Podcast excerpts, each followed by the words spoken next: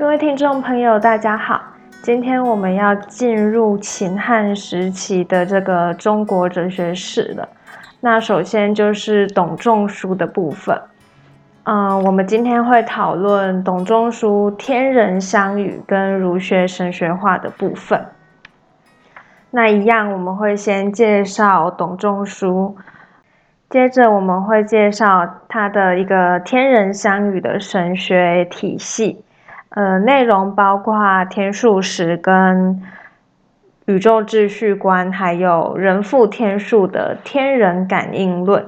那今天大致上就是这些内容。下一集会为大家讲述，呃，他的现三品的人性学说，还有王道教化，以及后面的部分。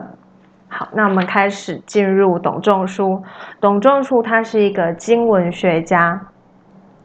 他是他的生平大约在公元前一百七十九年到前一百零四年。他是西汉时期非常著名的经文经学大师。那在景帝时期，因为他擅长治这个《春秋公羊传》，所以成为经学博士。在秦始皇焚书坑儒的时候，儒家很多经典都被毁掉。汉初的时候，就有一批儒生凭借着他们背诵的记忆，把经书重新的复刻出来，并且用当时通行的隶书写成。呃，这个部分叫做《金文经》。汉儒把《金文经》视为先圣先王的微言大义，加以比较随意而且神秘的解释，然后成为经文经学这个学派。汉成帝以后啊，一些用先秦小篆小篆书写的一个经典陆续的出现。那这一批典籍就是历史文献，偏向于著述考试的学派，就称为古文经。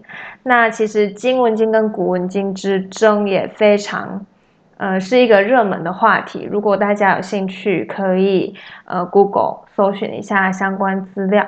那如果有机会的话，未来我们可能会有一集来介绍经古文经之争。好的，那董仲舒作为经文经学的大师，他以治公羊春秋为名嘛。那春秋公羊传推动的是大一统的主张，非常适合汉武帝这种希望加强中央集权的政治统治者。因此，董仲舒所撰写的《春秋繁露》就是以这本书为起点，吸收了战国以来逐渐流行的阴阳五行学说，呃，到民间信仰。重新的加以诠释解释，建构起这个神学化的新儒学。那武帝一开始即位的时候啊，董仲舒就向武帝奉上天人三策，还有这个用这个天人相与的观点，回答了汉武帝关于政权正当性或合法性的问题。然后同时又以罢黜百家，独尊儒术的主张。让这个政治立于汉初无为而治来进行一个更化，使中央集权获得强化，并且他也受到武帝的赏识，因此董仲舒成了两汉中央集权专制统治的理论代言人。那他本人啊，也获得了汉代孔子的这个称号。这边就是董仲舒介绍的部分。好，那接下来我们来看一下董仲舒他是如何架构这个他的天地秩序观啊。以上有一段引文：天地阴阳木火土金水九，与人而食者，天数必也。那天地阴阳木火土金水这九个。前九项构成了董仲舒的自然观，也就是他的整个哲学体系的一个基础。那第十项人这个部分就成了他的社会观，是他理论的重心所在。呃，他们全部都是天数的一个体现，也就是说，董仲舒的哲学是从人回归于天，以天道作为全部理论为出发点。那这个部分，我们可以说，它的宇宙观其实是以天意为主宰，配合阴阳四时五行，然后构成的一个宇宙秩序。好的，那他对天的解释就是：“天地者，万物之本，先祖之所出也。”他认为天是至高无上的神灵，是有意志、有人格的造物主。那这个时候，董仲舒的天回到殷商时期跟墨家的天。如果忘记，我们可以分别，呃，应该是中者的第一集，可能或第二集会介绍殷商时期的天。那墨家的天，在墨家这个单集里面一定会介绍。好的，可以，如果有问题，可以再回去听一下。好，第二点就是它构造以天意主宰下，结合阴阳四时五行为骨架的宇宙秩序。那四时，他就认为是天之至也；五行是天的次序；人的喜怒哀乐是化天气而来的。嗯，因为他认为天有阴阳二气，那四时也有。例如春夏是阳，那秋冬就会是阴了。天有喜怒之气，哀乐之心，那这个四季也是一样的。那春夏秋冬啊，其实就是天的喜怒哀乐的表现。OK，那大约就是这样子。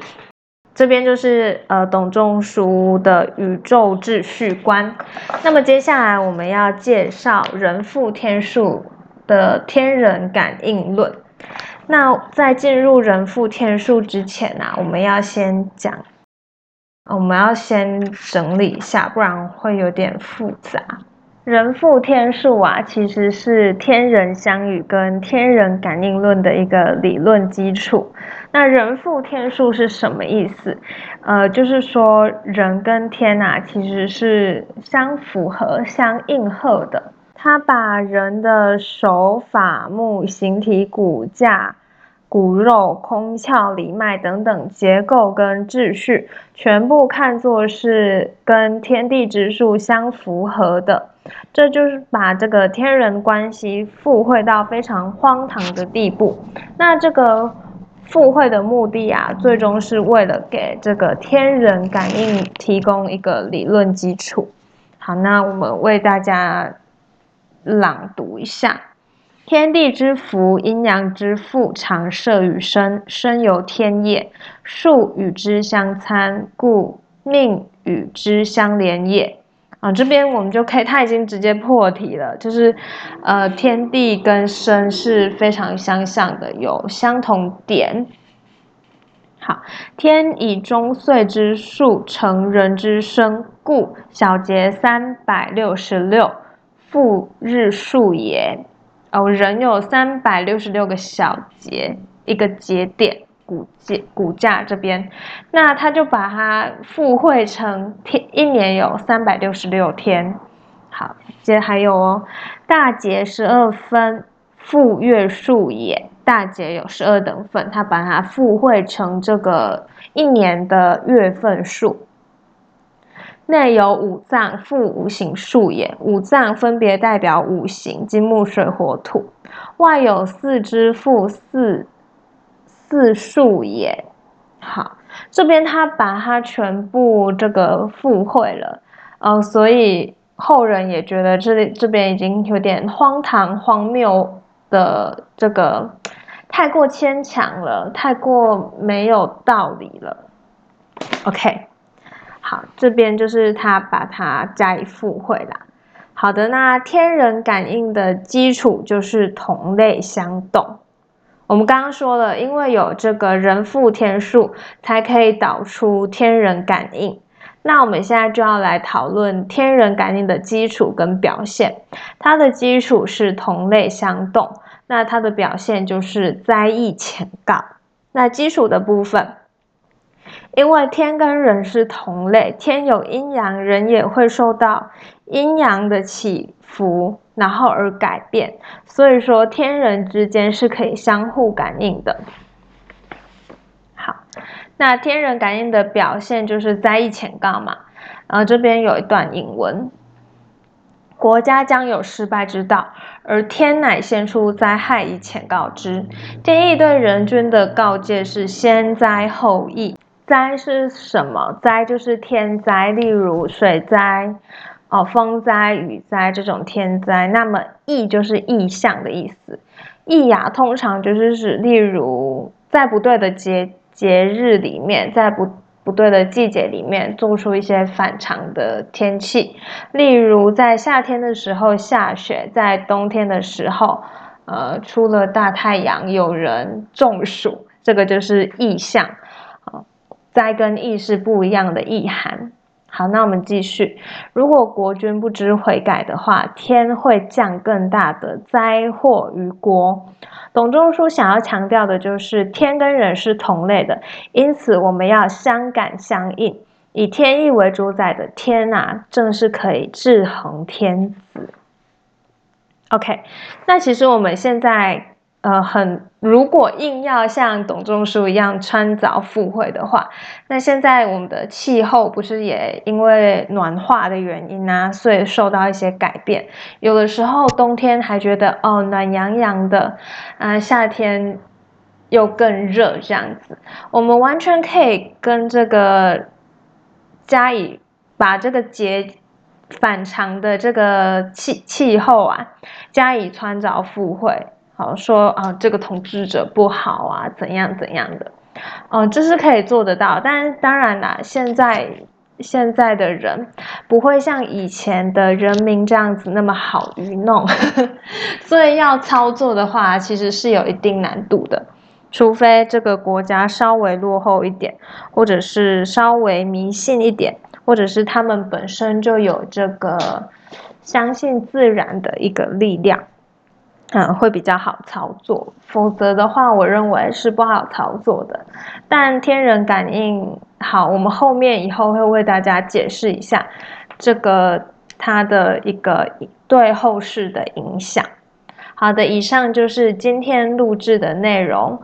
那呃不多，概念不多，那好好掌握就可以。重点就是董仲舒如何架构天地秩序观，那就是天数史跟构造以天意主宰下，结合阴阳四时五行的一个宇宙秩序，还有人负天数和天人感应的基础跟表现。那人负天数这边啊，我想为大家讲一下。人负天数的负，我们如果把它翻译成符合，人是符合天数的，会比较好记忆啊，因为他就认为人是类天的，人的形体都是化数而成的嘛。他把人的一个形体特征跟天的各方面相结合，然后加以穿凿附会嘛，这会这样会比较好记忆。好的，以上就是今天录制的内容。如果有任何问题，麻烦留言告诉我，这样我们也可以为以后的这个节目做出调整。那也谢谢收听到最后的观众，我们下集再见。